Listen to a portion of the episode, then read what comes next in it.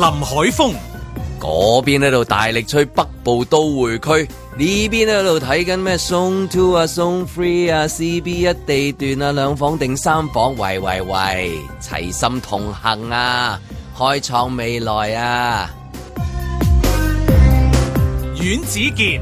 特首施政報告話喎，港深聯手喎，打造北區大都會喎，有二百五十萬人居住。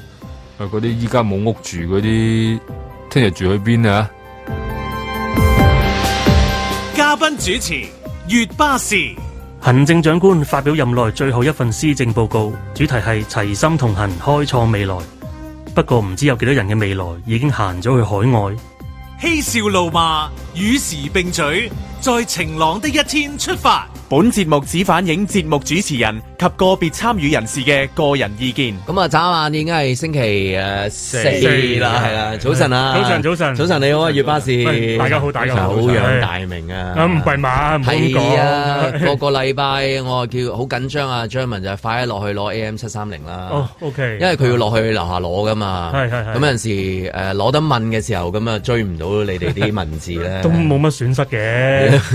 又唔好咁唔係講。我每朝早都有聽晴朗㗎。係嘛？唔係我真係唔聽嗰日咧，真係唔聚財㗎。哇，唔好咁講呢啲嘢真係㗎，啦係啊， 哇，好真係。唉，真係客氣真係，係咁唔啊係咁都啊都係因為喺係我我就喺專欄度，就應該係大部分係朋友都喺專欄度認識你啦，或者係誒即係一啲網上面嘅節目啦，咁係啦，係啦，都先至知道哦，原來魚巴士，因為淨嗯係見到個係咁嘅樣嘅 icon，係啦原來， 係見到個 icon 係一個卡通公仔係啊啊咁樣樣啊嘛，係咁咁所以先至第一我係第一次見，因為上一次就上禮拜假期嘅時候係啊就唔該晒你嗯哎先，唔好咁講，唔該晒你先，咁好啊好好玩，係嘛好好玩。係嘛，不過係坐中間嗰度要即係左右咧，係嗰下有啲唔知點好。不不算係好好犀利，我先第一次一入直播室啊，即係因為嗰個氣氛係成件事好唔同噶嘛，係啊，係啊，就算我哋每一日翻嚟啊，每一日即係又入嚟嘅時候都係都係感覺上係都好唔你都有啲唔舒服啦，今朝早係咪好啊？生外咁。 係咩？ 唔係先 OK，總之係最最容易即係 adapt 去任何環境嘅。咁冇錯咁但係咧，突突然之間又轉一轉咗新環境，即係希望即係今日又即係你又做得舒服，聽眾又啊聽得係開心啦。唔係今日啊係啦，我今日特登咧，因為我知道我要頂下雪雪啊嘛。嚇，我幫自己改個名 啊，好難啊！我嘅 叫雪巴 得唔得啊？呢度唔係佢呢個試巴下比啦，喬，試試巴比啊喬。致敬嘅其點實係點解點解點解點解記得個 barbecue 嘅事件啊？唔係嗰個即係嗰日嗰日佢突然間講嘛，係啊，真係好震撼！我冇好耐冇聽過啊，即係佢講佢講呢一種係嘛？係啊，係咁好開心聽係完即之後。係如果我哋講，我哋就死咗㗎啦。係啊，我講嘅，你唔會講嘅，你呢啲呢啲唔係你嚟 嘅，即係我都會講嘅。咁我講嘅話就得到反應就非常之好噶啦，一定 係。咁但係佢嗰日講就自己好開心啦，好開心好開心咁我期待佢即係而家應該操練緊啦係嚇，啊咁啊即係幾個禮拜之後嘅 show 就可以講。嘅開場就係巴比係喬啦。咁但係點解個 barbecue 咁入啊？唔係因為呢排啲天氣咧，嗰啲即係有啲少少有風，啲涼風啊，開始。係啊，咁就令我換翻起中學、小學嘅回憶啊。哦，即係啲秋季大但旅客係啊，好係開心噶係嘛。因為誒以往即係話去到踏入九月嘅時候，你自然你要披翻一件即係 cardigan 啦， 翻學係嘛？你感覺到有少少涼啦。你今日去到朝頭早叫做咧打開個窗口有啲涼啦，但係個涼風裏面咧都係滲住啲潮濕喺度，係啊即係仲係有啲翳焗嘅，咁、嗯但係都誒。呃都未得到嗰種秋季嗰種，即係嗰啲秋葉啊，哦未未即係未你有你未有要播歌咯，差唔多係，係係啊嘛即係即係有歌可以播到 嘅，即係嗰啲天氣係好好播歌嘅，即係啊係呢個最中意嘅，嗰啲歌好襯嗰啲天氣，但係嗰種嗰種涼都仲有一種熱喺度，係啊係我哋要適應啦，係冇錯。啊，就係你諗翻嗰啲，啊我諗翻嗰啲係啦，係啦，因為好開心噶嘛，你去宵夜食啊，又有得喺女同學面係啊前表演女神啊，女神啊表演呢個女神誒穿雞咩啊嘛，翼啊即係搭爐啊嘛，即係唔知點解覺得好威嘅喎，串香腸啊，係啦，吉雞翼啊，吉雞翼一定唔識噶嘛，啲女同學啲女神就係唔識噶嘛。哦係啊，又覺得污糟咁樣，哎呀，唔知點樣篤啊呢個雞翼，花糖俾你先係咯係咯， OK，咁啊，今朝早嘅就唔係秋季大旅行 啦，就嚟要做嘢啦，應該係係係有啲有啲新嘅適應嘅，應該係嘛？誒都開心嘅，係啊係開心嘅，因為誒早咗起身啊嘛，係咁你見到個天仲未光啊，即係仲有好多可能性係嘛？ 係啊，咁就覺得啊秋天嚟到啦，真係日日短夜長啊嘛，因為 sorry 啊，天氣到啦。天氣到係啦，冇錯係啦，雖然仲係熱嘅係啦，係 OK，咁啊，希望呢個天氣真係好似以往咁樣樣啦。但係天氣係唔同咗咯，唔同唔咗同梗係同近時唔同啦。近時嗰啲即係九月十月已經係你即係着件褸仔啊、涼涼地啊，咁你要嬲翻嬲學啊佢噶啦，係啦，要即係嬲秋佢季大旅行啊，係嗯啦，所有嘢都唔同晒啦。係好啊，多嘢都唔同咗咯，啊變晒啦嚇。不過嗱，就過兩日話會有咩狂風大驟雨添。係啊，咁啊，又話海面會有 湧浪，不過好似有啲暗示咁樣啊，唉， 嗯係咩？ 咁嗯啊，今朝就好大工程啦。咁巧啊，仲啱阿余巴士嚟幫手嘅時候，就係誒施政報告啦。哦係啊係係啊，啊，最大呢啲題目啊，呢啲通常都係最難搞嘅呢啲。係啊，係啊，次次一去到呢啲大題目都唔知點入手啊。係因嘛為又要又要誒、呃之前又要睇啦，好似啲煮餸咁樣啊，之前又要 炆啦，又要出水啦，又要飛我我我見佢淨係攞咗兩本真係施政報告，哦係啊係咪係啊點解你會攞翻嚟 嘅？我琴日嚟，因為我知道今日要做節目噶嘛嗯，咁我知道一定避唔開呢個題目噶啦，唔嗯係㗎，唔係咪係啊？OK，㗎，唔係咁，我琴日跟先經過，我見到好多公公婆婆，嗯即係公公婆婆嚟嘅喎，排長龍，咁我唔知咩事啦，排埋一份啦，嗯就係等呢份施政報告攞咯。咁我梗係唔攞埋一份啦，我我其實真係未攞過㗎，從來都係係覺得嗰係你攞攞係重揼揼咁樣啊喂，真係有份重量喺度㗎，嗯係啊。咁喂有同埋冇即係你揭書嘅習慣係點樣咧？即係你誒有冇揀一兩版嚟睇下，定係話睇下啲版面設計啊、顏色啊？即我係睇顏色版面先嘅，係係啊，咁即係就慣常啦，即係你工慣作常嘅關啦，係係啦，係啦，咁啊就跟住就會放低先嘅，係啦 睇完啦已經係 睇完啦咪係咯？我今先見到你哋，哇！係咪？即係已經話係啦，好似咦嚟咯喎！ 係啊，結果係係冇睇過嘅，sorry 啊，嗱誒講翻咧，即係睇咗咁多年，都有時都會立下啦。都有攞㗎，係每次都咁咧就今年裏邊個印刷咧係多咗彩頁嘅，哦，以前冇㗎，以前有彩即係冇咁彩，即係今哦年唔知係咪彩啲抌抌本啲啊。哦，顏色美麗即啲係今又年，厚啲，又抌本啲，咁啊，OK 又樣係喎，頭先我見阿余巴士即係咩 flip 一 flip 嘅時候，都見到好多彩色嗯係啊係喎，啊同埋望落去感覺上係似粉紙添喎，誒係啊，係咪啊好似今年多埋咦相係喎，你添摸下啊，摸下甩下，係啊即係唔係唔係嗰啲誒臭嗰啲紙，係咯係咯，係啊，即係似係好似加靚紙嚟㗎即係好似總之加咗抌本咗啊，你會覺係啊得，嗯，同埋咁入邊啲誒插圖啊，佢多咗好多畫啊 graphics 啊，係係啊係啊，而家興啊，因為嗰嘅啲圖表咧，其實就即係誒用過下誒，即係出邊啲設計嘅咁。 ，OK，嗯同埋誒呃多咗相咯。嗯啊，即係係啊比以往你打開就咁揭下，見到好多文字，字你即刻就會冚翻低嗰個感覺好唔同啦。嗯係咯，咁如果你做開即係啊，余巴士都有即係喺雜誌度即係啊係有係啊有工作啦。工作咁你睇呢啲係咪即係好多心機啊、錢啊、時間啊？因為好多嘢噶嘛呢喂，度。同埋因為最主要就係咧，做呢啲個資料唔可以錯啊！嗯我諗即係校對嗰方面都真係用咗好多心機去做。哼嗯哼，咁咁點解咁多誒次嘅誒即係呢一個書仔係嘛？係啊，今次會見到嘅係咪因為最後一份咧？誒，定係即係話我諗準備佢對迎即係迎接新嘅 presentation 一份咧啊，嚇即 係即係佢 presentation 做好啲啊，即係咁樣樣咯。可能臨尾即係你起碼，其實大家知道，大家都知道下屆究竟係點嘅，冇人知噶嘛。而係家啊咁我諗呢份就大臨家尾知道下屆冇人知，真 係冇人知 啊。以後未來有試過咪啦，係啦啊以。前估到噶嘛，有啲都試過估到啦，係即係例如係阿係曾生嗰陣時都估到都係你噶嗯啦，係咪咁？但係但係而家呢份咁，你究竟未來即係正所謂都唔知鹿死誰手係嗯咪？即係嗰啲爭奪戰嚟噶嘛。咁我諗呢一個呢一份就梗係做靚佢，做厚佢，嗯咁啊睇落好似。誒、多啲嘢做咗， 即係做咗出嚟咁樣啦。我諗咁，我覺得直觀嘅感覺係咁啦，嗯咁因為咁之前嗰啲真係冇咁彩嘅咯咁中間唔夾嗰啲即係海報啊、印花啊，我覺得如果佢即係如此類推，即係如果你係雜誌嘅話，你就會加呢啲係啦嘢去去送去咗話俾海報係人啦聽。下期我哋會嗰啲書啊嗰陣時勁到嘅地步係嗰本係書上面包住個公仔咁係嘛，啊係啊係啊搞個中間全裸係咪？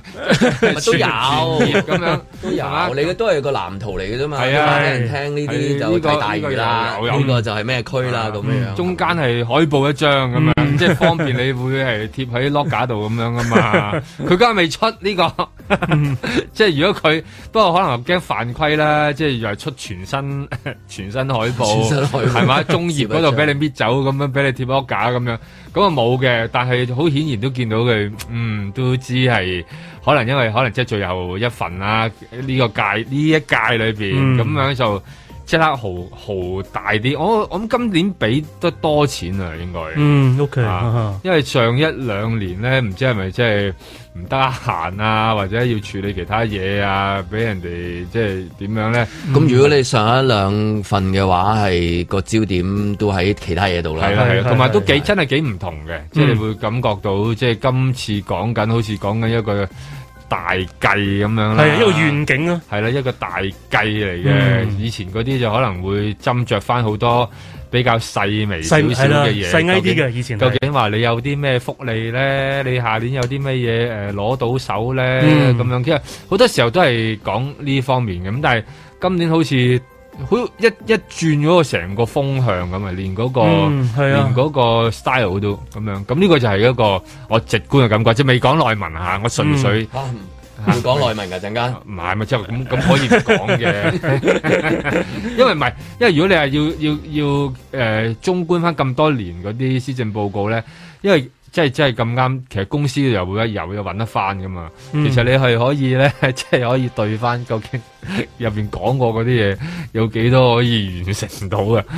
嘅，佢唔係喎，佢話過去佢呢四年啊，佢完成咗九百幾樣喎，啊已經完成度好高咁啊，完成度好高㗎係係咁啊究竟有有有幾多個係冇冇完成到？唔係，即係佢講完成咗嗰啲係係點為之完成啊？係嗰個問題 啦嚇。哦，OK 咁啊係啦，今年裏 邊唔我我嗰陣時都話我做晒呢啲功課，温晒啲書㗎。結結果係係 結果，結果結啦果睇過，不過發覺唔係啦識做。上晒呢堂㗎啦，我已經咁樣係咁誒係啊，今年所以有睇嚟個感覺就有個好有好有轉勢嘅一種嗯 feel 喺度。係咁啊，係咯，誒呢一個係就係嗰本先報告用嗰、個誒、呃、環保有墨啊，嗯同埋再造指引制，哦我諗係得我哋睇到呢度嘅啫。係咪？ 嗰啲公公婆婆唔知會唔會咁嘅睇法啊？真係應該你講嗰啲頭先排隊嗰啲，到底攞咗之後應該難跟啲住會係點樣啦啊，但係佢哋好踴躍㗎喎。係我見到有人係甚至攞幾幾份㗎喎，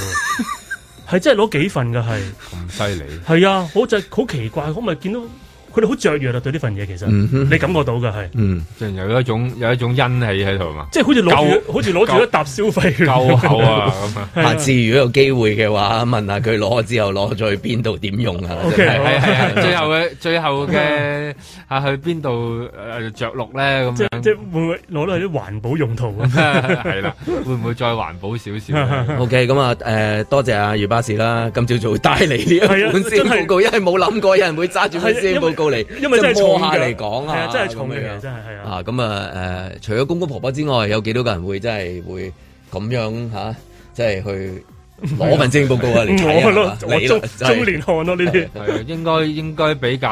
少啲 嘅 OK 感覺上面，因為同埋亦都咁啦，因為其實你仲要直播噶嘛，嗯要講即係睇佢講，咁都唔係話特別多人，即係話有啲地方都係現場咁樣，哇擺咗喺度咁樣，係啊然後係就啊俾人哋睇，咁你睇下會唔會多人圍觀？又唔係好多喎，我又覺得好特 別，即係即係呢個係一個我諗係有一個新時代嘅開始啊！咁如果睇翻今朝早嗰啲報章誒，即係 A 一咧，大部分主力咧，即係佢揀，即係如果報章揀咧，佢係 A 一，我諗就當係嗰個係主菜啦，即係咁多個當中咁啊啊，係即係佢係係咁呢個咪主菜啦，其他嗰啲係配襯咯，即係其他嗰啲全部配襯嚟㗎啦。咁當然啦，A 一只係可以揀到一兩個題目嚟講啦，咁大部分都係講緊嗰個誒，即係誒北部啊北。部發北展。部發展啊，咁樣樣，咁即係如果以往見開嗰個叫誒、呃明日大嶼嗰個字咧，就即係喺 A 一度見唔到嘅，即係佢冇出現，差唔多冇咗呢回嗯比事較嘅。少即係如果大題目嘅見到個主菜就係屬於明日大嶼已經已經好似唔喺度噶啦，咁啊而家嚟緊嗰個咧，即係轉頭陣翻嚟先再講啦，就係、嗰個叫做啊咩啊，就係、叫做北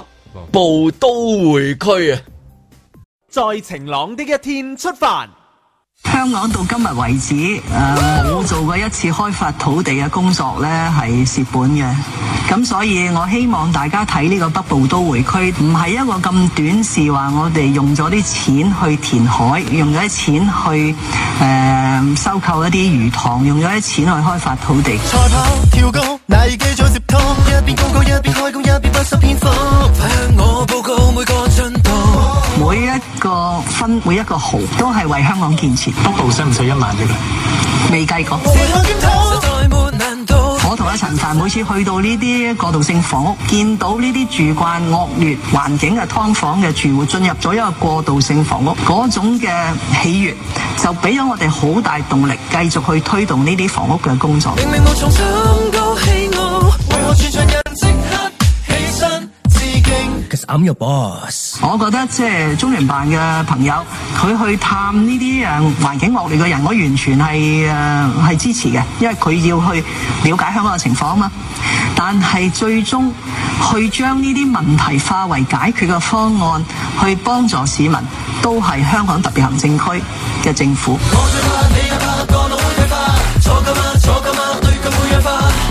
如果有啲人認為要同我同行呢，係需要違反即係國家安全，誒、呃或者係一定要誒、呃、脅迫中央或者脅迫我，要推動一啲嘅政治嘅改革。咁呢個係呃冇、辦法可以應承，咁就唯有就係分道揚镳啦嚇。每日都只能夠係問心無愧咁去推動我認為要做嘅工作。如果太睇民望或者太過去誒、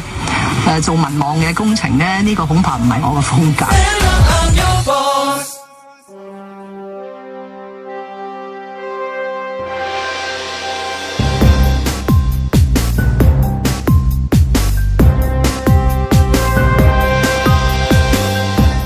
林海峰、阮子健嘉賓主持，粵巴士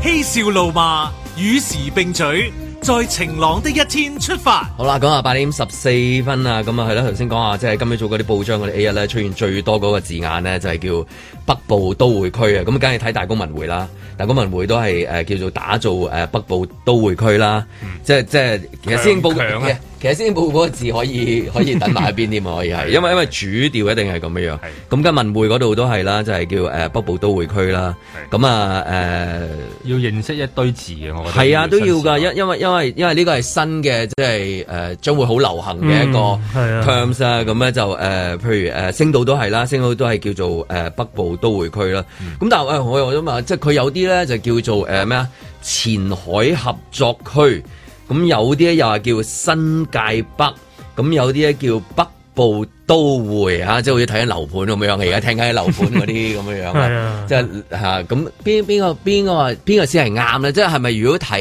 誒、呃大公文匯咁，應該係就係梗係叫北部都會區啦咁樣係嘛？即係等於嗰陣時好，即係你一定係 sell 譬如哦明日大嶼咁就係明日大嶼咯，明日大嗯嶼明日大嶼咯，就係嗰個名啦，記住啦，個個 working title 啦咁樣係咪？有幾個喺度啊嘅而家喺度？嗯咁其實佢依家講咪就係叫北部都會，就係一個誒、呃、總覽啦。下面你講緊嗰啲咩誒前海後 就係海，就係裡面嗰啲裏邊嗰啲嘢。嘢不 OK 過佢其實佢裏邊都講咗新界北部都會區啦，我哋見到有一個咁寫法嘅喎，誒、其實都係北部啦，咪就係都啦係即係都係講前面加返新界啦新界北啫嘛。部咁樣係啊，都係諗住新界。咁但係佢都講過有啲名詞嘅，但係都要記住㗎啦，就可能都大家都成日都講叫雙城啦、嚇係三圈啊，三圈三啦圈係係跟住雙城三圈啦，係咯，即係即係係啦傾城係咯，好係啦，犀利跟住啲名然後就真係係嗰啲一加一大於二啊，嗰啲係嗰啲理念啦。 OK 咁會，但係要好多呢啲嘢㗎啦。我諗未來會好多呢啲誒數字嘅玩法出嚟。呢類嗰啲呢類步玩步步嗰啲咧，我有時以為係嗰啲嗯即係。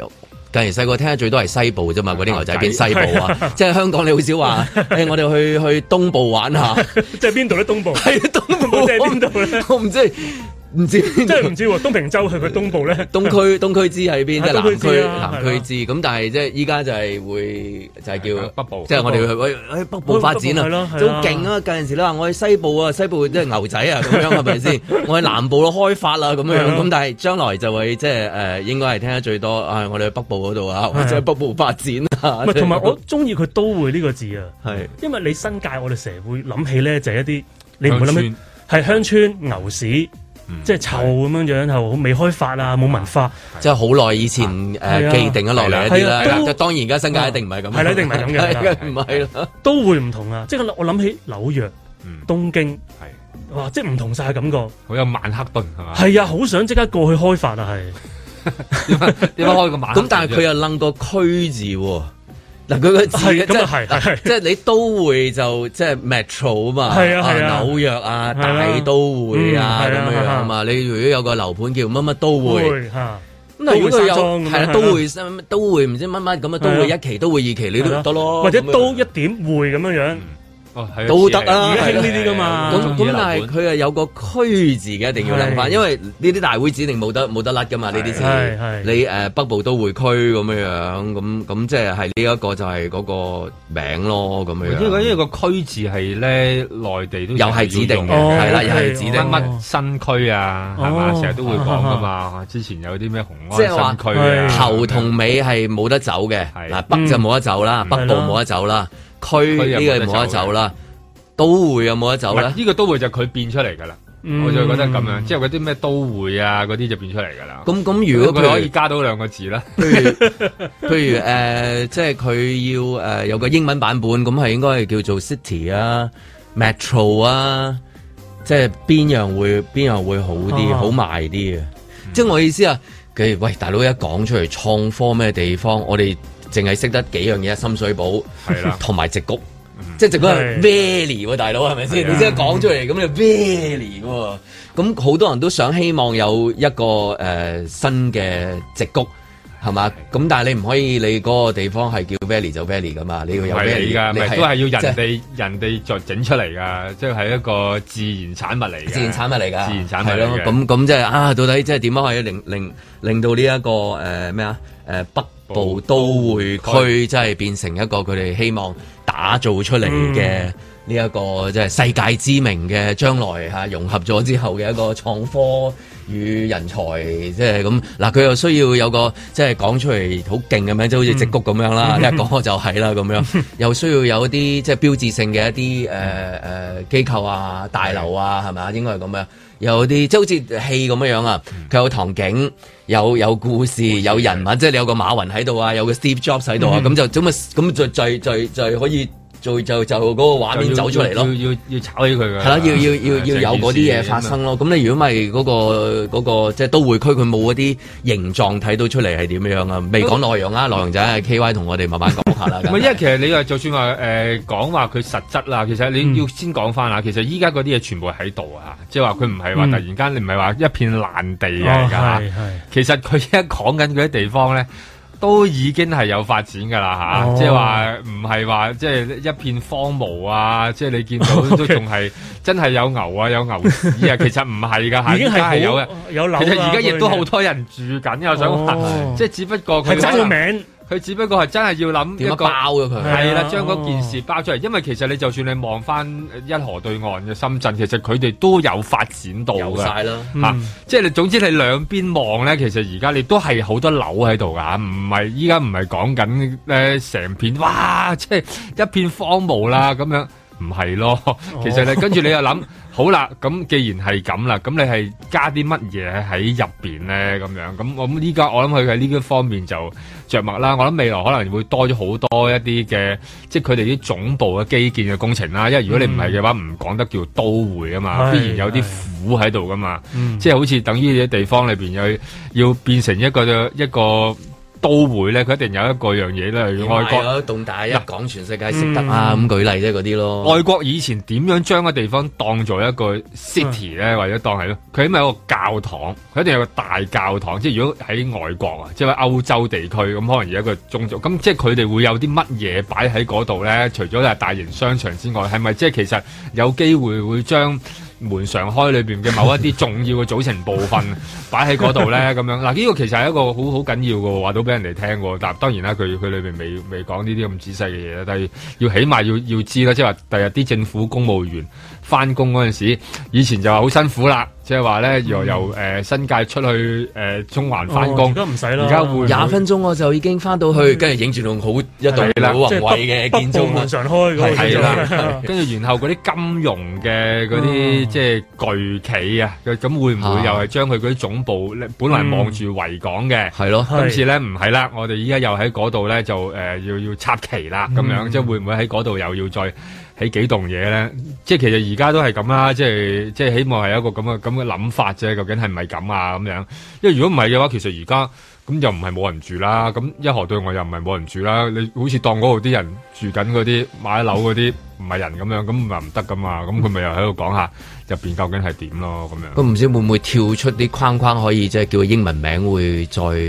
國際勁啲嘅。係啊係，其實主要唔知係叫叫叫咩 metro 啊、city 啊咁樣樣啊，係嘛？頭先我其實有我琴日攞嘅時候咧，有啊攞埋英文版本嘅。誒，哎佢出咗我個名啊啦，已經，誒頭頭先我揾過冇，見我見唔到，可能我未睇到。係啦我想特登揾嘅係，未見到。即係好似有個英文名，好似好啲勁啲咯咁樣件事係你係啊嗰你去到即係嗰啲樓盤，你都有個有個英文名啦。係啊係嘛同埋你因為都會好應該 Dowen 啊好 City 應該啊好好外國 metro 啊，係係啊係係啊係係 啊同埋呢個都會應該係即係有啲洋人喺度先係都啊會係㗎嘛，啊，即係係呢啊個係叫咯主旋律啊！係啊，主旋律人哋拍拍嗰啲咧，例如春晚嗰啲咧， 下邊一定有有個誒誒阿非拉同胞 啊，嗰啲非裔嗰啲嚟朗誦啊，跟住有幾個例如啲俄羅斯啊嗰啲咁樣，即係金頭髮嘅喺度唱幾首歌啊咁樣。即係如果佢能夠喺個圖片度咧，好似今日咁好係嘅本施政報告咧，加幾篇呢啲咧。嗯係幾好嘅，即係可以話揾到幾個啊咁樣，啊已經準備定啦 咁，蓄勢待發，諗住開發嗰度啦咁樣。 叫 North Face 得唔得啊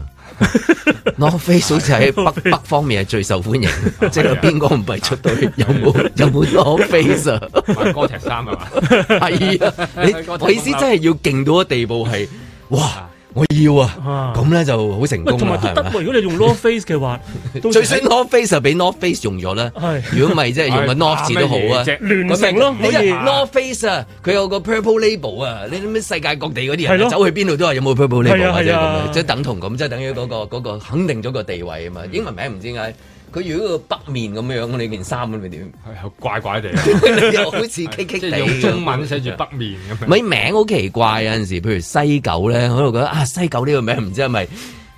即係改錯咗。係啊？你有陣時改錯中中國人都會信下風水有啲名嘅嘢咧，譬如明日大嶼咁，明日大嶼咁點解講講下又好似喺今次裏面又即係消失咗嘅？變咗變咗昨日咁樣係啦已經係咯，變咗昨日嘅咧咁樣樣。咁大嶼個名啊，其實幾好嘅，即係大嶼有大肉咁樣樣係嘛係？啊明日咁樣你幾啊幾幾幾好啊係嘛？即係如果你喺廟街嗰個上市，咪就咁話俾你聽啦，即係好似我咁樣，明日好啊，聽日有大希望嶼。啊！大魚大魚魚大肉， 咁但係啊，又唔知點解嗰個名又好似講講下，又好似喺今次裏面咧就誒，即係係比較擺埋咗一邊擺埋嘅咗，一邊好似係啦。變咗啊咁就樣係主調就去咗嗰個即係北部都會區係嘅啦呢一個嘅咁啊，。發展嗰個佢又叫雙城三圈嘅計劃啦，嗯咁係樣好特別嗰啲雙城三圈，好似好似硬係好似啲搭埋搭埋嗰啲嘢咁樣。不過今次嚟咧，即係將好似以前嗰啲嘢好似唔唔見咗咁樣，咁但係佢就話唔係嘅，一定會發展嘅明日大嶼，嗯不過係包攬咗。喺呢一個嘅大嘅概念裏邊咁樣，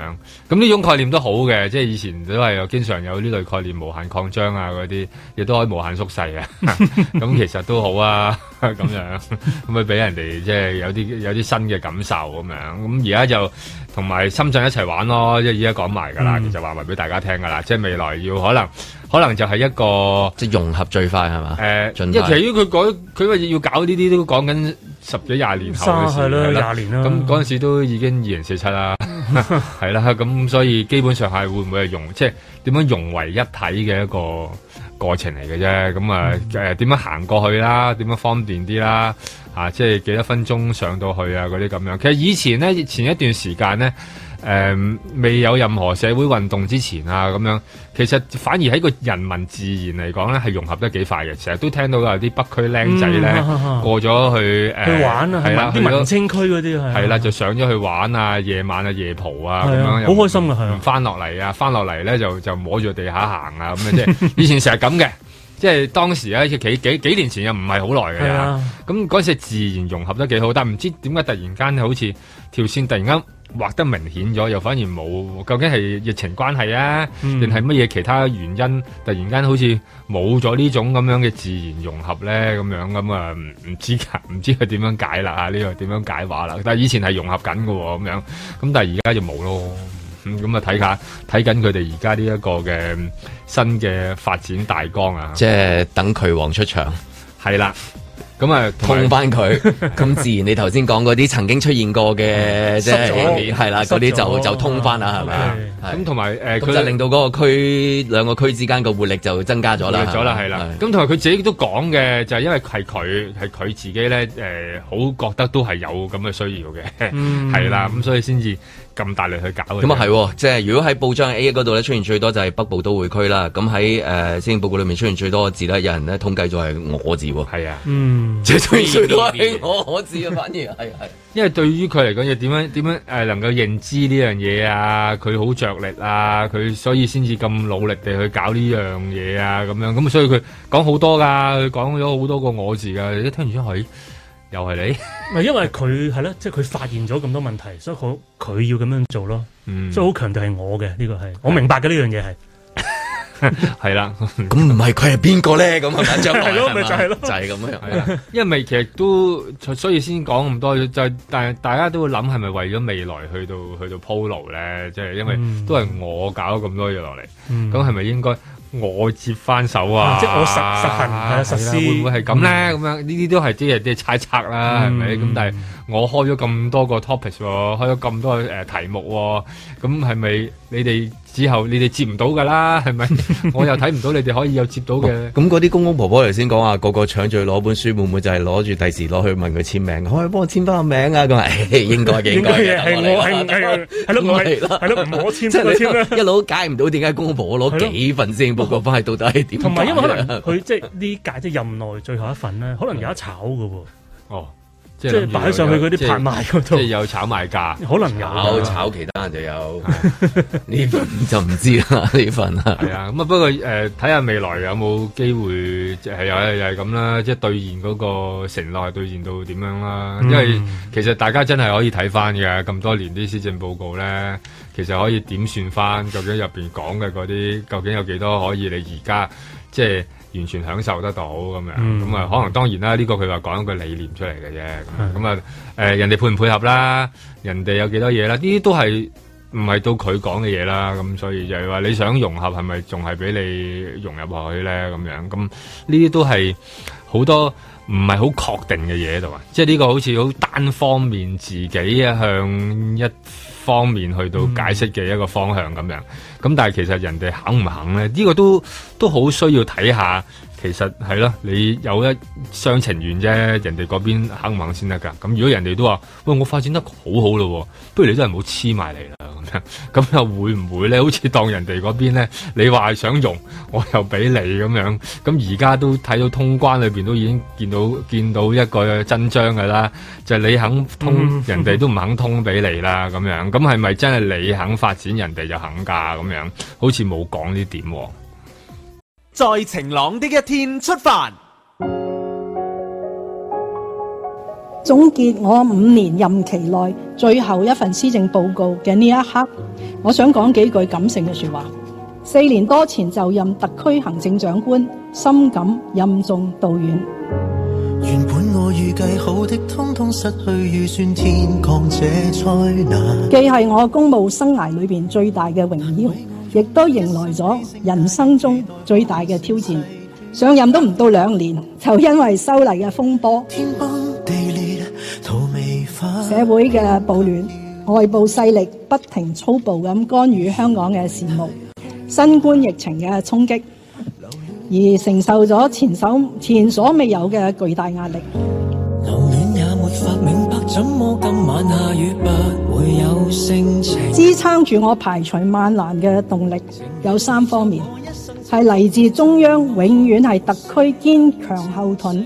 嘅循循祝福。一身落葉無痕跡。我喺就職時承諾為香港市民一直護航嘅不變初心，同埋我嘅屋企人嘅無限信任。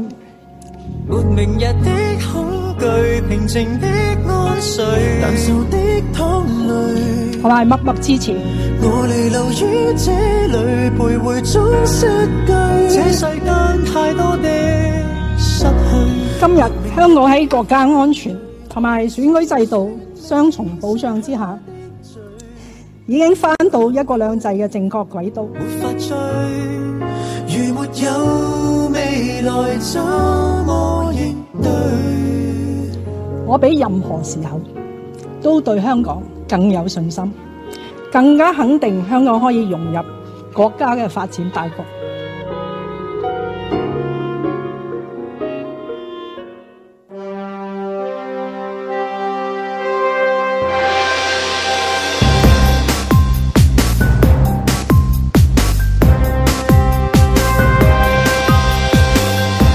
林海峰、楊樂婷話舊公司逼佢整容唔照做咧，就冇公開兼冇糧出，結果佢選擇離開。滿頭白髮嘅葉倩文六十歲生日話接受啊自己優雅地老去喎。世界上咩係最靚？我係我啊！阮子健、前 Tesla 非裔員工因為話長期俾人種族歧視，賠十點七億，所以證明賠償係冇歧視嘅。嘉賓主持粵巴士。尼古拉斯基治財困嚟香港發展啦、發展咩啊？土地咯，呢盤生意賺硬啦、嬉笑怒罵，與時並舉，在晴朗的一天出發。咁有邊位誒、呃女性嘅嘅 icon 啊，icon 係可以令到即係誒大部分嘅香港人都引以為傲啊！誒、或者世界各地嘅華人啊，一見到佢嘅時候都會感覺到好光榮啊！誒、每次啊，即係聽到佢講嘢啊，或者係佢嘅行為啊、佢嘅聲音啊、佢嘅歌啊、佢嘅佢嘅戲啊，都會係受佢嘅感動啊咁樣樣啦。咁我諗即係如果呢一期咧要揀嘅話，咁應該就係即係可以可以只係得佢可以得到呢個名咧，就係嗯叫香港女兒啊嚇咁啊，我係咪香港兒女？香港女兒香港我記得女兒係香港香港女女兒兒咁樣香港女兒咁啊講緊妹姐啦咁樣樣嗯係啦，咁啊喂一個女士一個女人係嘛？係啊咁你講下香港七百萬人，咁唔止啦，係全球華人啦，你講緊係嗯所有嘅華人啊，經歷嗰、個、呃、即係誒八係咪七誒七八係咪應該係咪八九十年代啦，係都係佢講親都係嗰個八十年代啦八十年代八十年代啦啦咁樣有邊個唔係？咁當然都仲有好多唔同嘅行業裡面嘅一啲表表姐啦。咁但係點解突然間會講起妹姐？因為就係會上呢係啊一出係啊電影啦。咁啊，今日咁巧咧，就粵巴士都喺度啦。咁如果有即係 follow 開佢嘅，知道即係喺即係梗係呢方面啦。 咁咁冇理由叫佢嚟嘅之後，我哋係去啊講下講下潘小桃啲嘢㗎嘛，係咪先？係 嘛？咁樣咯，咁梗係開下開下呢一飯嗯啦，啊咁樣樣咁。誒係咯啱啊！哦呢呢誒係咯喺戲院裏面見到嗰啲即係嗯係誒誒海報啊又出咗啦，咁跟住然之後又見到嗰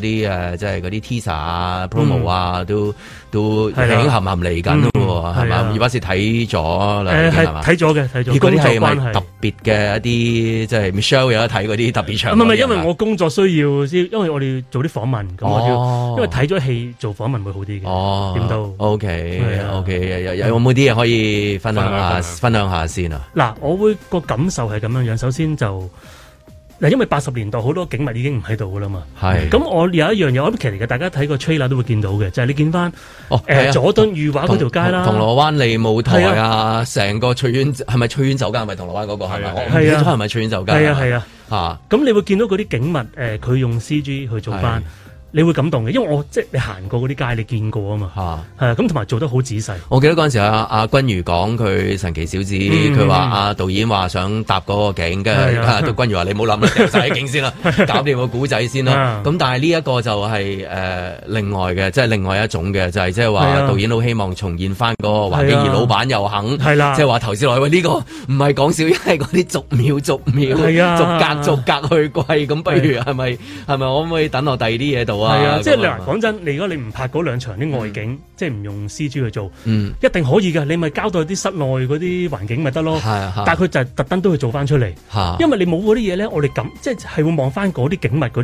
街道、嗰啲咪燈光，嗯。你先會感受到個八十年代係咁，即係香港香港係咁樣樣。嚇、即係譬如我見到有嗰啲咩誒尖東海旁啊，咁而家都好靚啊！而 家即係自啊從啊基十一之後，咁成個通晒，咁啊整得好 靚。咁但係係誒嗰個欄杆啊，嗰嗯嗰種係啊係啦嗰個挨落係啊嗰嗰個角度係啊啦係，啦你都係有有有挨過落去噶係嘛？啦你嗰個睇分落去你睇誒誒嗰啲誒誒燈飾嘅時候嚇，嗰個女仔就咁挨落去，係啦挨落去啊！即係係你咯你有有經歷過噶嘛？嗰啲係嘛咁咯，咁阮之健就冇啊嗰啲係嘛？ 唔係誒誒細個 啲，細個啲，細個啲唔好意思，啊唔好意係思，係係，淨係見到啲人喺嗰度飲啤酒啫。 啊，OK，但啊係你都你都有感受過有嘅有聽好多妹姐有嘅歌噶嘛？有有係啊係啊。所以呢個你嗰陣時係咪喺誒英國讀書定係誒喺唔係內喺地讀書啊香港嘅，喺香港。咁爹哋媽咪都係一，即係爹哋媽咪對呢啲有冇興趣？誒有屋企人興趣嘅，都有睇嘅。咪因為你係比較多書籍同埋嗰啲，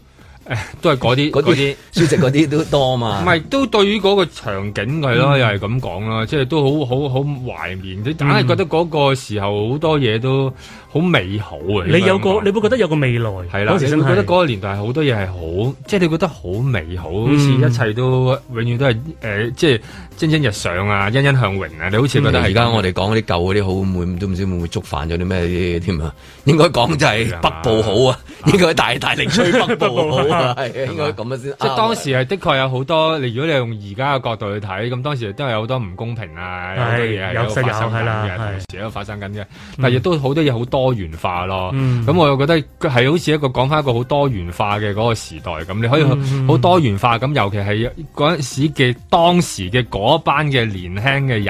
嗯佢點樣可以去吸收一啲外來嘅一啲知識咧？咁樣，然後吸收好多外來嘅文化擺入去自己度，而冇事咯，然後可以發展得好好啊！你會覺得，咦，真係特別喺嗰個時代係好好好靚、好黃金嘅，嗯你會你會有一種咁嘅感受啦。如果而家你話我要吸收一啲好外來嘅嘢， 啲人就問你點解你要吸收一啲外來嘅嘢咧？咁樣 誒，即係唔同嘅時代啦。嗯嚇，同埋誒，你先講到話以前嗰個年代咩？啊因為而家我哋好多嘢咧，我哋嘅道德標準去到好高㗎啦嘛，已經係即係我哋道德大家就喺都個係高地嚟嘅，我哋而係啦家係啦係冇錯係啦。係咁但係當年冇咁道德㗎嘛，係咁所以誒係當好多年嘢都好係啦，肯有講得笑嘅。嗯係啦，咁同埋你所以先會有阿強伯、阿林振強，佢會寫壞女孩出嚟，嗯你妹姐去唱，而妹姐又敢唱，嗯，嚇雖然嗰時都有啲衛道之士，係即係係，仲啦仲仲成日謠傳啊，妹姐係成身紋身㗎嘛。係啦係啦，嗰時我都記得，以前成日都有個係啊咁一嘅個講有法一個有一個㗎嘛都市傳說嘅嗰陣時，咁我細個嗰時小學啦，我都唉係乜唔係嘛？嚇嗰時乜佢有紋身嘅跟住我咩覺得咁，但係咁又點啊？咁 係咯，咁又點啊？ 同佢唱歌冇關係嘅喎，咁樣樣係咯。嗯咁啊就你話係咯，嗰陣時佢會有壞女孩呢啲歌，誒、而大家又唔會話有啲即係令到好多人咧又會投訴，覺得哇你教壞啲人啊，又冇呢咁嘅嘢嘅，係。嗯咁嗰陣時係咯，我覺得我就我成長喺呢個氣氛度咯，嗯就搞到而家咁樣咯。咁啊，通常嗰 啲呃誒誒傳記電影係嗯咪？傳記人傳記電影係電影係嘛嗯？就會睇個人扮得似唔似嘅多哦數都係係嘛係會嘅即係會一嘅定會就係去嗰個角度係啊係即係除咗古仔之外，就係啊嗯哇佢好神似啊！咁係咁啊當然亦都好難同嗰啲荷里活比較啦，係嗯嘛？嗯荷里活嗰啲差唔多係即係佢扮丘吉爾咁成個佢咪有吉魚咯，佢咪有吉魚咯，係咯，咪就係佢直成個有吉魚出嚟做嘅佢係。 Steve Jobs 都有六七個，係咯即係咪要咯扮嘅話有六七個咁樣。 咁但係好似喺香港咁樣樣，由呢啲誒去演嗰啲咧，由我哋細細個睇咧，就係一定係根深蒂固咗係嗰啲叫模仿大賽嘅。哦，係啊，係啊，係啊係啊，尤其是喺嗰個年代啊，唔知點解嗰個年代係多模仿，無論你唱腔啊、誒、嗯動作啊，你話佢咧話，誒、我扮啊邊個啊咁樣，但係依家真係唔會，即係你唔會話聽到我扮啊姜濤啊，即係 舉例，即係有個年青人話扮姜濤，唔知點解咧，即係話你唔會有班人話，喂、做咩？你成班喺度扮 Mirror。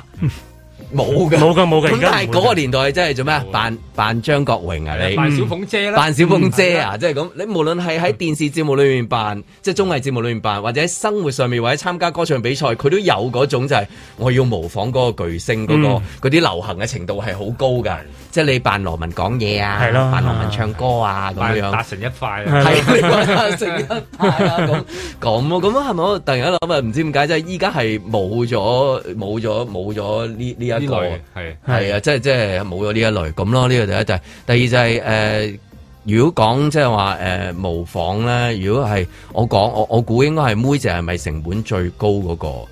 因為佢牽涉咗嗰啲誒誒化妝整頭嗰啲咧，嗯大價撐得滯啊！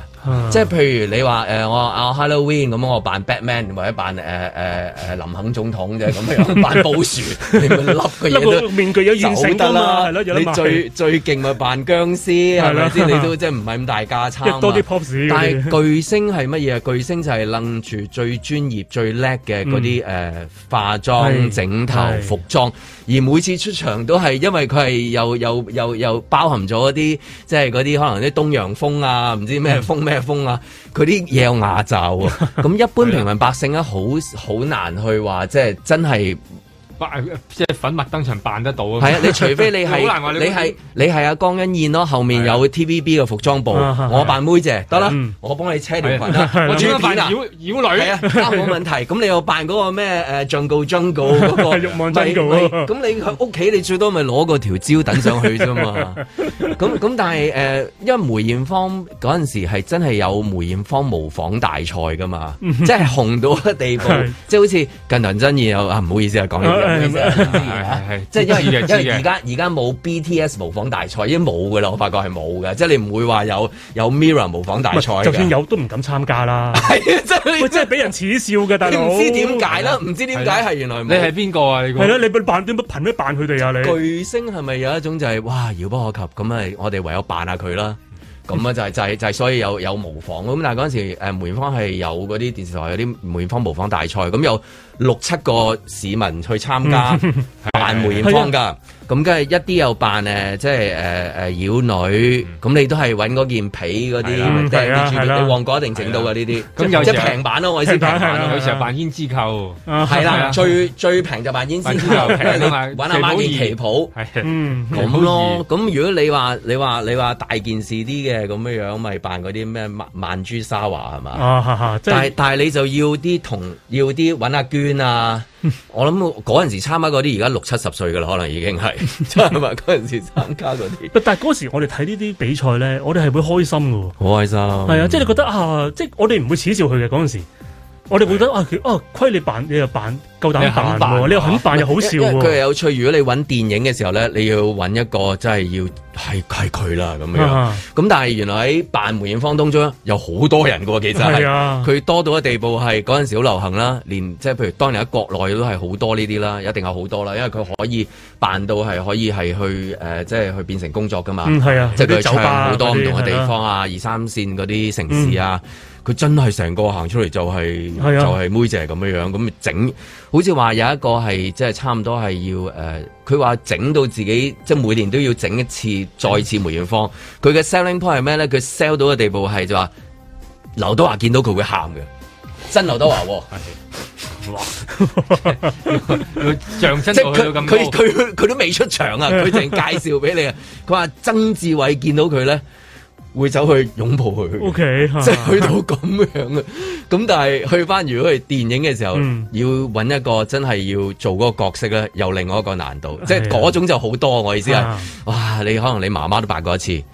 即係你問佢，我仲有參加過啊，爸爸咁樣樣。咁你喺即係國內，你可能揾幾一隊啊，一隊梅艷芳都得啊，即係幾十個梅艷芳都得啊。咁咁咯，但係你話去到電影要揾一個人去做，就係係要好難好難啦。係啊，同埋因為我諗個壓力真係好大，因為你扮一個即係咁殿堂級咁經典嘅一個有冇代表性嘅歌手，其實真係驚嘅。而當年我我我訪問嘅時候都會有講翻，其實佢自己都有講到阿黃丹儀啦，黃丹佢妮阿黃啊丹妮妮係嘛？即我都霎間唔記得咗，sorry 啊。黃丹儀就音 樂啊，係係係，OK，係係。咁佢嗰時佢都話係咩㗎？佢接咗呢個卡之後咧，即係揀咗你都驚係嘛？佢啊，佢自己 係匿，佢自己係匿埋咗啊！已經已經係啊，佢唔敢，佢唔敢接受啊！呢個佢唔驚啊，直頭係真係個壓力太大啦。咁但係係啦，同埋因為你事實上見到當誒、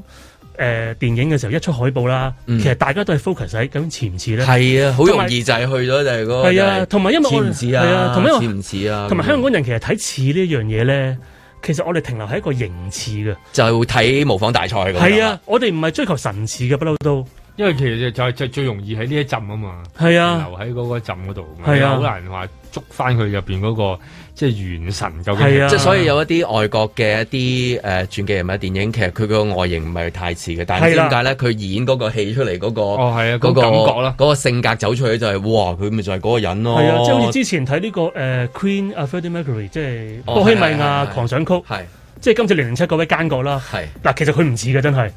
講真，嗱即係雖然佢好刻意扮嗰個哨牙，佢仲扮得哨個原裝㗎。阿波扮得佢再似啲，可能即係舉例，即係舉例，即係咁樣，啊即係唔似嘅。但係但係佢係又啦做得好啊嘛，係咪係？佢做得好，做得好，係啊。係咯，咁所以即係好容易就即係呢啲電影就會跌咗落去，就跌咗係去嗰個呃似唔似啊咁樣樣就誒忽略咗誒戲係啦，成個戲係咧，同埋有成個環境啦，嗯即係我諗住就係話，如果你能夠複製到一個環境出嚟，有一種你能夠進入到嗰種嗰個年代嘅嗰種感覺喺度咧，其實好緊要嘅，即係呢一樣嘢，即係係咪個純粹係個樣咧？嗯反而我覺得呢樣已經係即係少少其次咗噶啦，咪係純啊粹係個樣。咁但係最緊要喺入邊裏邊咧，係啊揾到你，哇！我終於翻翻去一個我哋好熟悉嗯嘅嗰冇錯個係即係嗰個年代啦，咁樣咁，我覺得呢、個呢、個如果係套戲喺呢一方面着誒、下功夫啊，應該好睇好多啦。啊，因為我真係妹姐嗰晚攞新秀嗰晚咧，我有我有睇住嘅，有睇住電視嘅。幾多歲啊？嗰陣時我小學唔知好似我諗五誒一二年班嘅啫，我嗰陣時係即係係啊唱下小鳳啫。係啊風的季節，風的季節係。係啊，咁佢裏邊有重現翻呢一幕。我睇嘅時候，講真，我係有少少即係想喊嘅，真係係啊，即係感動嘅唔。係中年嘅， 係啊都係一啲中年嘅感 傷啦，感傷啊啦，感 傷啦，係啦，係啦，嚇，係咁，我都的確覺得頭即係重演嗰個八十年代咧係好好嘅，我覺得嗯真係係好即係感動嘅，我會自己係係啊，即係你諗下，即係能夠帶翻去人進入一個咁樣嘅時代裏邊係啊咯，係咪？尤其係即係你突然間覺得，咦乜咁就幾十年啊係啊，係咯，啊乜咁即係咁快嘅咩？咁樣仲仲諗翻起當時即係嗰種追電視嘅嗰種感覺啊，嗯喺、個面前度喺度估邊個會贏啊，邊個會輸啊係啊咁樣，突然間將嗰啲嘢重現翻，我係啦，呢啲呢啲係拍翻一啲。嘅人物傳記裏邊，我覺得好緊要嘅一個部分就係、能夠將人帶翻去一啲過往嘅嗰個回係啦憶裏邊。咁或者嗰個係係美好嘅，永遠都係美好係噶啦嘛。你好或者少話特登，係啊我記得即係當年咧就好慘嘅，就冇冷氣啊，熱到死嘅。唔係咁，除非你係講啊，冇論係熱到死，但係仍然生存落去嗰啲係咯，啊係咯，係啊即係好要要即咁係樣宣揚呢啲正能量咯，係啦發奮圖強咁樣發奮圖強咯，樣都得嘅，係都啊得係嘅。咁，但係就通常你就會帶咗你自己好開心嘅嗰面啊，嗰一個即係嗰一晚嘅喜悅啊，咁樣跟住啲人就開始誒、呃、開始唱佢啲歌啊，往往後啲歌啊點樣點樣一路唱落去啊，嗯咁、樣咁就一下一下咁樣帶落嚟。我覺得呢啲呢啲係係好嘅，同埋難難拍咯。我覺得又係即係要要要香港人要好代入啊，咁樣咁係係唔容易啊。我覺得又係即係同埋。希望啲觀眾要要好理解啊，就係、咁樣噶啦，即係拍呢類嘅嘅片咁樣，咁啊唔好淨係睇翻，咦佢啊佢個樣係點咧？嗯佢、身材似唔似咧？即係即係就諗起江欣燕似啲啦，係啦，陳偉嗰啲喎，係啦，羅街都仲仲仲仲搞笑啦咁樣係啦樣，係啦，咁啊之前都見過阿鵬哥扮佢 咁啊，但係唔係㗎，係第二個第二個情懷喺度啦。嗯係係咧，我講翻少少，頭先我 check 翻，我錯咗係黃丹妮，黃丹妮，我記錯咗頭先係啦。咁另外就想講翻就套戲咧，我覺得有一個感覺就係、嗱，因為我係經歷過嗰個年代，咁、我一定係會有感受嘅睇呢個嘅時候。咁但我會都好期待咧，有一啲可能未經歷過未出嗰個世嘅年代、未出世嘅人，嗯，我都好希望我哋睇翻套戲嘅時候咧，能夠感受翻嗰個年代係點樣樣啦，又或者可能對令到佢哋咧會對梅艷芳、對妹姐會重新認識佢咁樣樣。嗯即係例如我記得我嗰時咧誒、有啲其他年輕啲嘅一啲同事啊咁嗯樣，佢哋睇完呢個波希米亞狂想曲，佢、真係會攞翻 Queen 嗰啲歌嚟特登去聽，佢哋唔識嘅喎。我覺得呢度係嗰個係最重大嘅作用，其實真係。嗯，係啊，即係佢除咗俾我哋呢類人懷緬之外，亦都俾我哋可以重新咧再去發掘翻呢一個已經逝去咗而係一個好重要嘅人。嗯，咁但係出到戲院，除咗話即係可以去追翻一啲嚇、之前嘅嘢之外，就係要睇未來啦。因為今日就係其實講未來嘅， 就係北部係嘛呢一個嚇係北部都會。都會區啊。在晴朗的一天出發。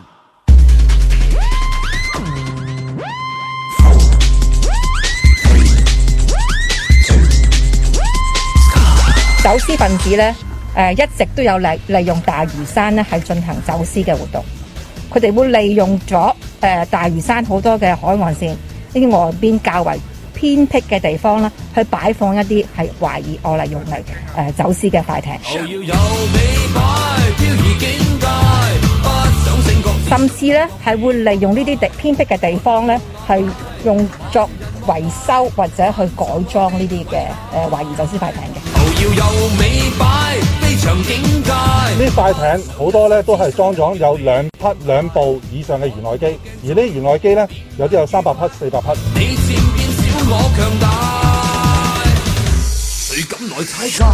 當到佢哋喺海上航行嘅時候咧，個航速可以超過五十海里。咁所以大家可以想象一下，呢啲咁嘅快艇喺海上航行，特別喺夜晚嘅時候咧，對海上嘅使用者同埋特別係執法嘅部門咧，會構成極大嘅危險。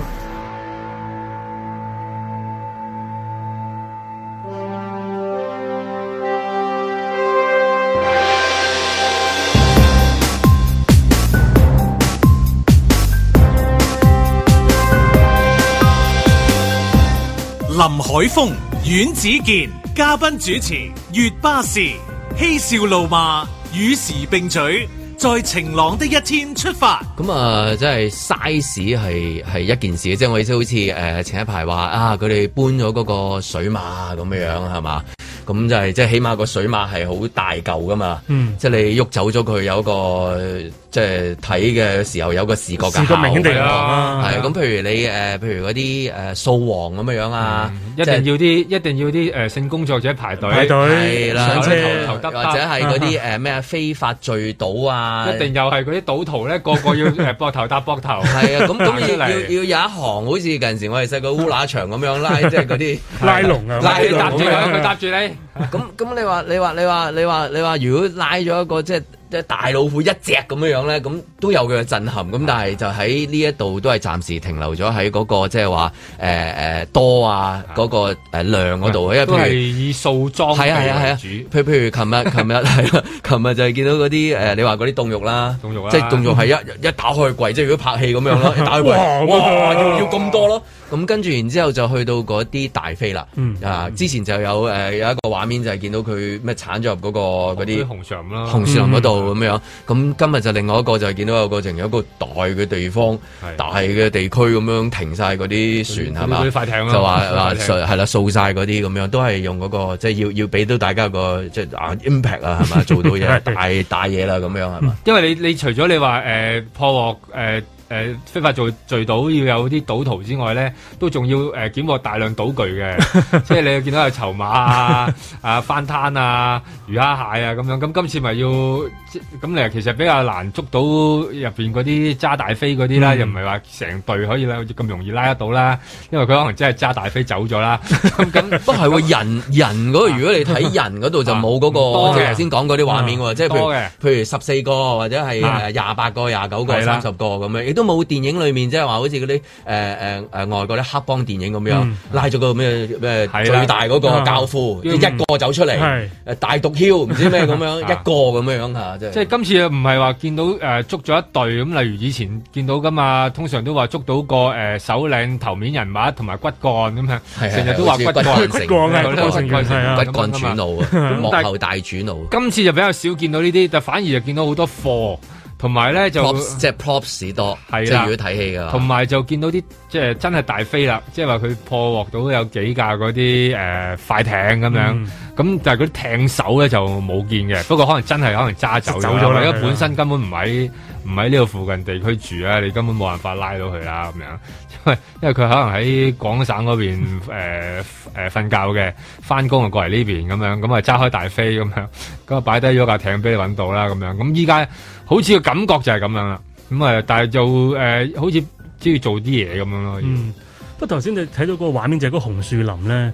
嗰、個環境幾即係你估唔幾靚到啊香港有啲咁嘅盛景嘅喎，係真係 啲秘境嘅所謂係 咯。我我我以為係嗰啲外國嗰啲， 即係 National Geographic 嗰嗰啲啲節目先至有呢啲咁嘅畫面咁樣。 啊原來香港都有嘅有有啲地方誒、。有嘅，誒、但係暫時咧嗰啲網上 KOL 嗰啲着泳衣嗰啲未未未到哦去到未去到哎呀如果去到咧就應該誒擺唔到快艇噶啦，因為擺佢啲香蕉船 啊，擺佢啲泡泡啊喺度啊，嗰啲啦，得個扶住我咁，滑浪 板係啦，滑浪未即係仲未俾佢哋開發到，啊係啦， OK 咁啊如果遲啲俾嗰啲 KOL 開發到咧就多嘢睇睇啦呢個畫面都幾有趣啊！影住一班人去滑水，啊滑滑下滑下，見到有架大飛係喺咯，度。哇！佢哋送貨啊，物流咯，係咯，物流見到係 跟住然之後就轉咗去做飲食節目，係 啦，係啦，哇，好好味喎！飲食節目真係好似未有過用咁嘅誒包裝去做，而家你知啦，飲食節目就真係真係。真係飲食節目啦，就係啊咩都有咩都有啦，咁但係飲食節目加無間道、加寒戰、再 ，加江湖啊再加泳衣再加泳衣啊，未未見過呢樣哦嘢。其實我覺得咧，飲食節目咧，某程度要喺呢啲地方裏邊咧，負翻少少責任啊我覺得，嗯因為成日介不斷呢啲呃香港飲食節目就不斷介紹啲咩美國啊牛肉啊、澳洲和牛啊、和牛啊、A 幾啊、A 幾啊、龍蝦，食到咁開心，你見到嗰啲主持咧，又食到 d V 啊，又食到低胸啊，食到變咗大隻佬啊，飲紅酒又多紋身啊咁樣。即係你你你喺你都知華南地區都睇到我哋噶嘛，咁佢賣廣告都話華南地區睇呢啲啦，咁佢睇得多啦，咁佢咪想食咯，佢想食咪想買咯，咁你奈何有個關口你又買唔到喎，你又淨係買到啲誒、呃黃牛啊咁樣，咁點得㗎？咁佢一定有個咁嘅需求，引起佢嗰個需求都係唔啱啊！我覺得無端端，咁你搞到佢哋真係好想即係食指大動，就真係冇咁多龍蝦㗎，邊有咁多波士頓先得㗎？咁你咪要去地唔同地方揾咯，咁樣咁一揾。咁嗰啲就有需求，一有需求咪有大飛咯，即係呢個又係嘅，應該。所以之前話誒、呃限嗰啲飲食節目咧都要限 下噶，即係如果唔係你搞到佢哋個個想食喎，咁點算啫？如果唔係佢唔識，咁點食呢啲嘢噶嘛？係嘛咁、嗯你依家突然間話有喎，咁樣咁佢咪有咯。咁但係你就算大力鼓吹健康飲食，咁又轉咗去第二啲嗯嘢度㗎咋，又一樣嘅啫喎。哦，咁可能全民做瑜伽啊，咁嗰啲咁又有第二個面 向啦。係咯，最多瑜伽褲話走私瑜伽褲唔會走咁多啦，啲陸路假店啊嘛，走私瑜伽褲 係咪冇嘢嘅咁樣？係啦，不過你係飲食係啦，呢、個都係即係見到其實都幾好兩地嘅一啲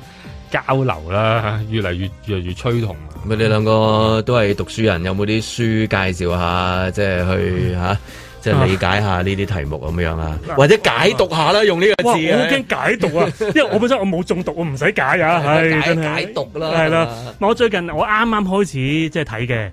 一本叫《節食之道》，咁節就哲學嗰個節，嗯係啦。咁下面有個副題就食物與哲學。張咁其文就應該寫到嘅呢本，嗯係咪啊張文都應該張文都佢係節食佢真係節食之道啊！唔係佢阿張文係我每次嚟到見到佢嘅身形，我都好係咯，厭節食世啦。。張文可唔可以分享下你嘅節食之道先啊？琴日食咗健康院丸啊嘛，係咪啊啊又唔分享咁低調 嚇，你真係啊！OK，咁啊交俾阿月巴先，我哋啊，其實本書咧就嗱，佢唔係講一啲咩飲食，所謂我哋成日一講飲食之道，就會覺得好似話點樣食好啲啊，食正啲啊，食得精明啲啊嗰啲咁樣。佢唔係嘅，其實佢係講裏邊可能我哋食嘢嘅時候，會唔會有一啲同哲學或者係其實同倫理道德哲學有關嘅嘢？係即係例如我哋成日會話啊，好似最近咩啊嘛誒。啊！南韓總統啊，死啦！叫咩名？我唔記得咗大家。文在文在寅寅，嗯佢話佢咩？南南韓本身佢哋係會食狗肉噶嘛？啊，以前咧係啦，佢最近話即係誒禁開始要禁禁止啦嗯禁止啦咁樣樣係啦。我哋不過會覺得點解食狗肉會係唔道德嘅咧？係啦，點解要食其他肉又好好似好道德嘅喎？唔知點解係啦，即係點解會有呢啲大家都係哺乳類係啦，點解會有呢呢？啲問題咧？咁佢其實本書裏面涉及嘅就係討論呢啲各樣關於一啲道德哲學嘅嘢。嗯食嘢上，例如點解即係你會覺得食植物就 O K 嘅咧？咁食物，因為我哋唔知植物可能本身佢都有佢會唔痛會思考嘅咧係咯，嗯佢可能會唔會有有痛神感經，覺可嘅咧能我哋唔知嘅喎。其實係因為你本身痛呢啲嘢，其實係一個我哋好私密嘅感受嚟噶嘛。即係我就算我話我好痛，你你感受唔到我點樣痛法㗎，係咯，就係咁樣樣咯。係啦，呢個都係值得去到去係啊到思考好多呢類咁樣嘅問題嘅，即係佢例如佢佢冇有一有冇一頁係講嗰啲野豬？其實如果冇得食牛肉嘅話， 都要諗諗嘅咯喎，即係類似呢啲啊。係啊譬如澳洲嗰陣時都講過係啊話，即係啲袋鼠咁多袋鼠，啊你再冇食嘅時候係咪要諗係下咯即係食袋鼠肉？咁食袋鼠肉咁嗰個又得唔得咧？係啱咯唔啱係咯數咧係啊，咁其實樣好多問題真係係因為啊。關於你擺落口，其實有好多呢類咁樣嘅思考嘅問題，嗯即係點解你會覺得一係因為好多係分類嚟嘅嘛？係點解呢一種分類就可以有啲可係啦能係建基於喺個宗教上邊啦？係點解有啲宗教係唔食誒冇鱗嘅魚嘅嗯咧？嗯點解嗯當嗰類魚係污糟咧？係或者點解誒有一啲動物佢哋就係永遠唔食嘅咧？例如例如回教徒點解唔食嗯豬肉咧？咁樣究竟背後係一啲咩原因？係有好多呢啲咁樣嘅嘅思考嘅係啊，一啲因為問題我喺度的確係我以前我做過飲食版記者，咁我唔係好熟悉呢啲禁忌嗰啲嘢。有一次我真係去咗一間咧，即係佢本身啊係咪印度嗰啲？佢佢真係回教徒嚟啊嘅。回民，我真係唔好意思，我你就講嗌豬扒咗。飯你諗住，我總之講豬肉呢啲嘢，哇！我嗰下我突然間首次覺得我冒犯咗人哋，真係嗰次係係係，即係原來我覺得係真係你要尊重人哋嘅文化，係啦真係要。冇嗰下理由哇，啊好唔好意思，真係。係啦，冇理由嗌佢整個黑豚 肉俾你噶嘛，係啊跟住豬扒飯咁樣係啦仲要 咁好怪嘅，係啦，去到啲清真餐廳咁啊樣，咁啊睇完呢本書之後，淨係誒令到你再諗翻，定係即係你睇完之後食咗乜嘢？我想問啊下第 一。誒睇完之後，我係未首先我未睇完嘅，我未睇完所以我而家仲係食到放任。即係有冇改變咗你嗰個飲食嘅態度唔係啊？不過嗰個都有習慣嘅。啊其實我以咁樣前係一個中意真係暴飲暴食嘅人嚟嘅，因為嗰時咧就每次覺得一做完嘢就嘢寫稿咧，嗯其實咧好多人覺得寫嘢咧唔攰嘅，你坐喺度就咁喐隻手啫嘛。嗯但係其實寫完嘢係好攰嘅。但我而家發覺原來做完晴朗直播更加攰， 所以一間我一定要去食多啲嘢。咁就走私船又飛多幾隻，係啦係啦 嗰條嗰條食物鏈又真係活躍啲噶咯啊不過依家其實誒、呃除咗你話你睇呢一本書之外咧，我又嗯有一本、即係飲食書可以攞嚟回下你。我睇過一本書就叫做《雜食者的兩難》，即係講下其實人類就係一班雜食類嘅、即係動物啦咁係樣係。咁但係其實有啲問題嘅就係提出一個佢佢裏面提出一個問題就係係啦，咁究竟邊個去界定？既然我哋一啲雜食者，即係咩都擺落口啦，咁、嗯其實邊個去界定我哋呢啲嘢食得，呢啲嘢係唔食得嘅咧？其實本身嗰個理念係邊度嚟嘅咧？咁樣即係話點解你見到嗰棵芥蘭你就當佢係菜，但係見到隔離嗰棵草，點解你又唔會走去食佢嘅咧？咁樣咁啊，因為唔食得咯。咁邊個話俾你聽？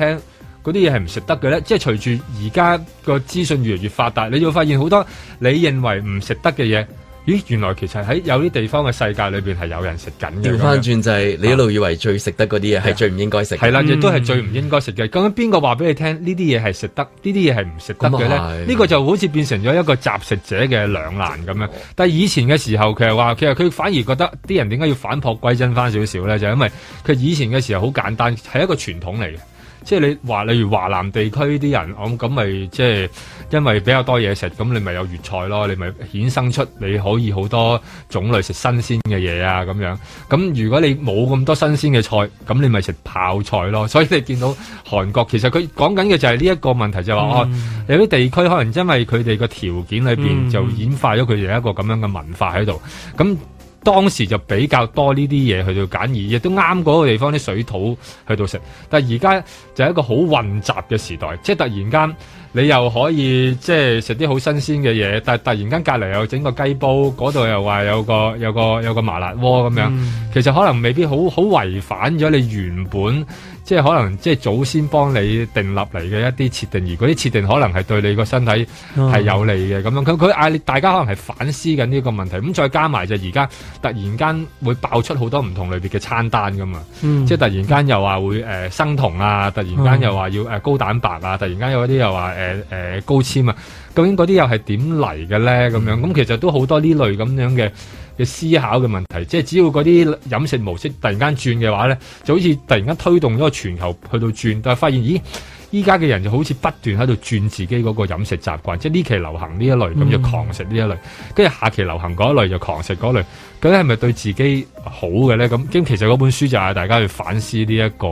咁得意嘅嗰個問題啦。即係唔係我哋自己去揀嗰啲嘢食，係佢帶我哋去食嘅。其實以前咧就係、誒、你阿爸阿媽話俾你聽，嗯咁、你不嬲都係煮開呢個芥蘭炒 牛肉，食咗咁多年。咁但係而家唔，依家係通常係個電視啦，或嗯者可能係一啲網絡啦，佢話俾你聽嘅。哦，芥蘭唔應該係咁煮嘅，係應該咧就咁誒、切碎佢嘅。 Facebook 嗰個員工爆料就係爆呢樣嘢啦。但呃 係咧，朱一伯格就話唔係嘅，我冇為你哋嘅，係啦係啦係啊，係啦即係咁樣啊，即係係啦，即係咁，但係已經係去到個癮就係你都翻唔到轉頭啦。嗯係啦，依家就係話加埋一個網絡世界嘅嗰個人喺度啊啦。你見到嗰、個即係例如你見到嗰個美國嘅某一個明星食緊呢一套嘅餐單喎，覺得好喎，話話模仿翻原始人喎，所以咧我哋啲肉咧就唔好全部唔好煮啦咁樣。咁咁啊係咪對你嚟講係一種好咧？嗰本書裏邊其實好多時候就針對喺呢一方面啊，大家喺度 討嗯咁論你返。講嗰啲口服同即係腦食嗰啲嘢都係一樣嘅，同樣出現嘅問題啫，一樣都係。哦，係啊，其實都係都係會唔會誒、呃上癮嘅問題，或者你都係兩係互為影響啦。你有一啲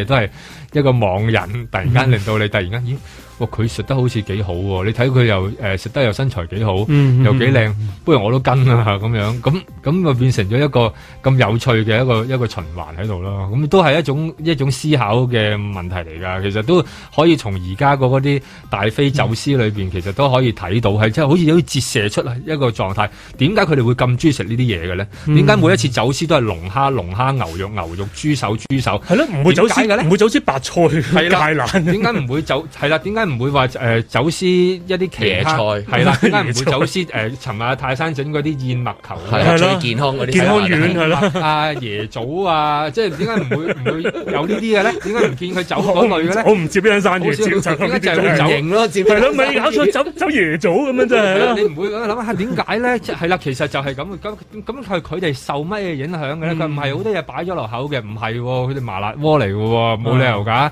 即係幾新鮮嘅龍蝦包過嚟麻辣係鍋咯都係係度，咯都係麻辣鍋嚟㗎 係嘛啊。幾唔新鮮嘅龍蝦包麻辣鍋度都係麻辣都係麻龍蝦啫嚟係㗎咯咁咁究竟係點咧？咁呢啲呢啲咪就係咁有趣嘅一種少少嘅一種即係互為影響，但係慢慢變成咗一個大生意，變成咗後來有人因為咁而鋌而走險。我覺得呢個係一個值得因為咁而去到諗落去嘅一個有趣問題。即係當你喺度不斷喺度破獲緊一啲大飛嘅時候，其實係咪另一邊喺度要諗下呢種融合係咪佢哋想要嘅嘢咧？咁樣即係你意思揾人拉幾個為食鬼，誒呃嗱、所以 所以前排中央點解打嚇嚇擊大家啫打擊嗰啲吃貨咯，嗰啲啊吃 OK，貨主播咪就係咁啦。嗯因為你真係乜都擺晒上張台度啊嘛，哇！見到只皇帝蟹，跟住然後就就嚼咗佢咁樣。咁但係其實啲人又唔會諗。係喎，嗰啲皇帝蟹點嚟嘅咧？佢嗯唔會由美國嘅阿拉斯加游水游到去山東啊嘛。嗯咁、但係又唔應該俾嗰只皇帝蟹喺山東上到岸㗎喎。咁即係話應該會有一日即係誒有人走出嚟，喂呢呢排風聲好緊啊，食多啲菜先， 係啦，出面真係吹得好行啊，大佬你匿 埋先，大佬你匿埋先。我唔得，我真係要食健和牛。係啊。咁嗱，你去西貢碼頭嗰 度啦，半夜嗌要炸三 炸三長兩短，三長兩短，要四敲摩必斯密碼必，四必必， 仲要係食咗一啖之後，砰，可能會死係即啊係就去會到咁樣，鋌而走險啊，為咗乾炒牛河，乾炒牛河，為咗乾炒牛河鋌而走險，搞唔掂。係啊，即係會可能搞出啲咁嘅嘢出嚟嘅喎。